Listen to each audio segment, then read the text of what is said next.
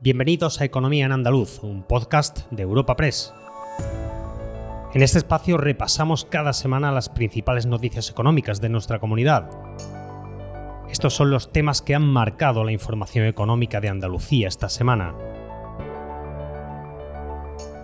Andalucía ha liderado la bajada del paro con 5.166 desempleados menos en julio y ha llegado a mínimos de 2008. Los sindicatos vinculan esta reducción a la alta estacionalidad del sector servicio y a los efectos de la reforma laboral. Por su parte, la patronal advierte de la pérdida en el número de autónomos a nivel nacional. De la mano del trabajo y por desgracia muy habitual son los accidentes laborales. Para frenarlos, el gobierno andaluz y los agentes sociales y económicos han firmado esta semana un plan de choque que prevé actuaciones por 2,2 millones de euros. Y para terminar, estaremos en el inicio de la vendimia en el marco de Jerez, Cádiz. Esperan un aumento del 20% respecto al año pasado. Espacio patrocinado por la Asociación de Trabajadores Autónomos ATA. Tal y como le hemos contado esta semana en Europa Press, el paro en Andalucía ha bajado hasta mínimos de 2008 y manteniéndose por debajo de la barrera de los 700.000 desempleados. Nos lo cuenta nuestra compañera de Europa Press Andalucía, María Esther Muñiz. Así es, por segundo mes, el paro en Andalucía se sitúa por debajo de los 700.000 desempleados y por quinto mes consecutivo baja hasta alcanzar una cifra en concreto, 693.373 que no se alcanzaba desde noviembre de 2008. La consejera de Empleo analizaba los datos y entraba en detalles sobre el empuje de los sectores productivos andaluces, Escuchamos a Rocío Blanco. Todos los sectores además, menos la construcción, registran descenso en el, desempleo, especialmente sobre todo en el sector servicios vinculado a la hostelería, que aporta además un, 81% de la bajada, sobre todo en provincias como Cádiz y Málaga que, lideran la bajada del paro. También otros sectores que responden además muy positivamente con un descenso significativo y a mí eso me parece de, especial significado, ¿no? Como la agricultura la industria y el colectivo sin empleo anterior. O sea, son datos que bueno, que dados el mes en el que estamos, un mes estival, son datos que, nos dan lugar a... Ante estas cifras del paro, el colectivo de autónomos ha destacado el buen comportamiento de Andalucía y ha valorado el esfuerzo de la parte empresarial por mantener y crear empleo. No obstante, también ha llamado la atención sobre la caída a nivel nacional del número de autónomos.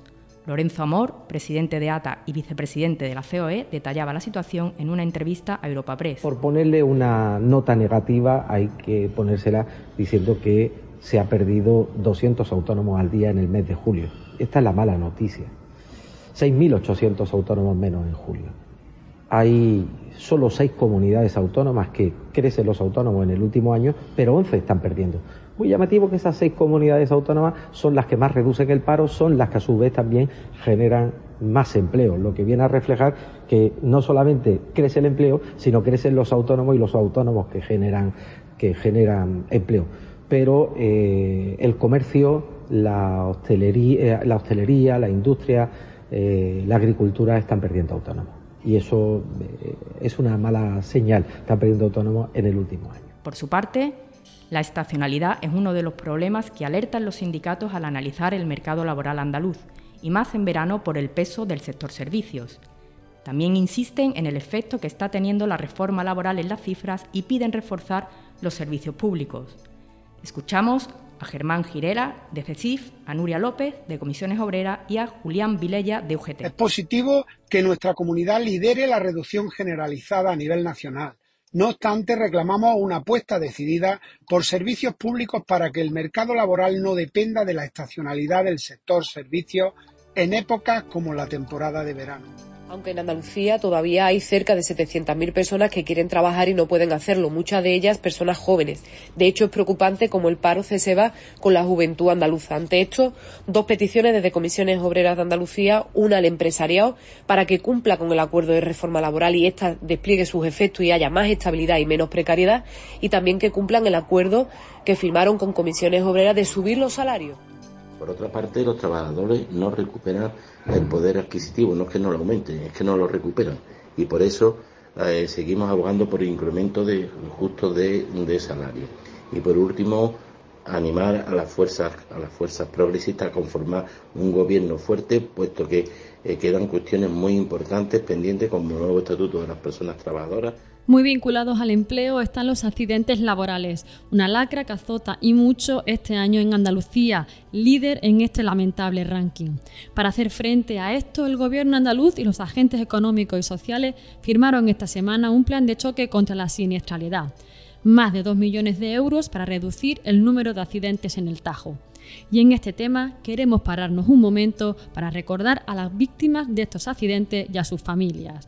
Lo hacemos con las palabras de Nuria López, secretaria general de Comisiones Obreras en Andalucía, en la firma de este plan de choque.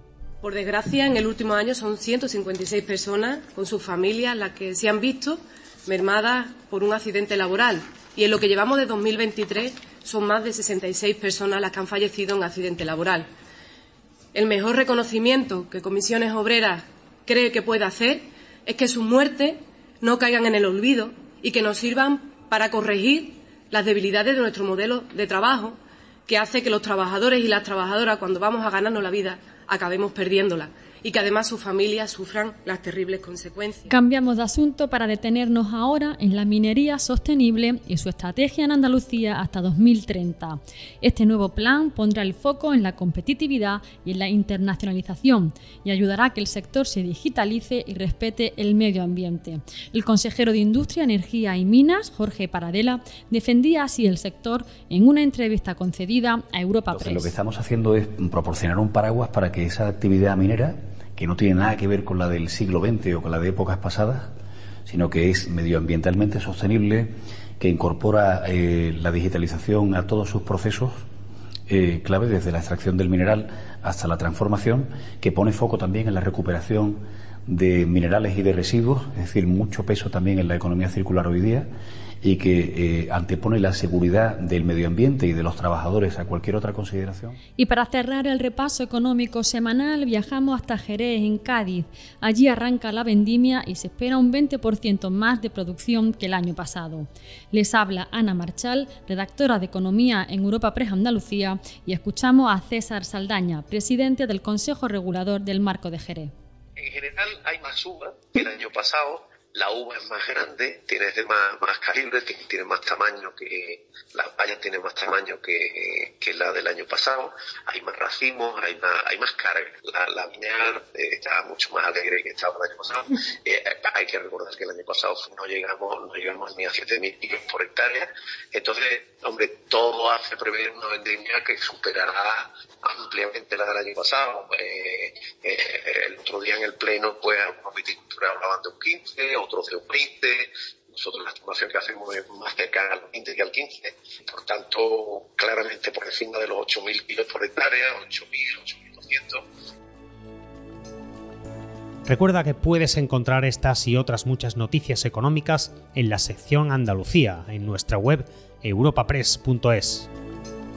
Puedes suscribirte a este programa y al resto de podcast de Europa Press a través de Spotify, Apple Podcast, Evox o Google Podcast.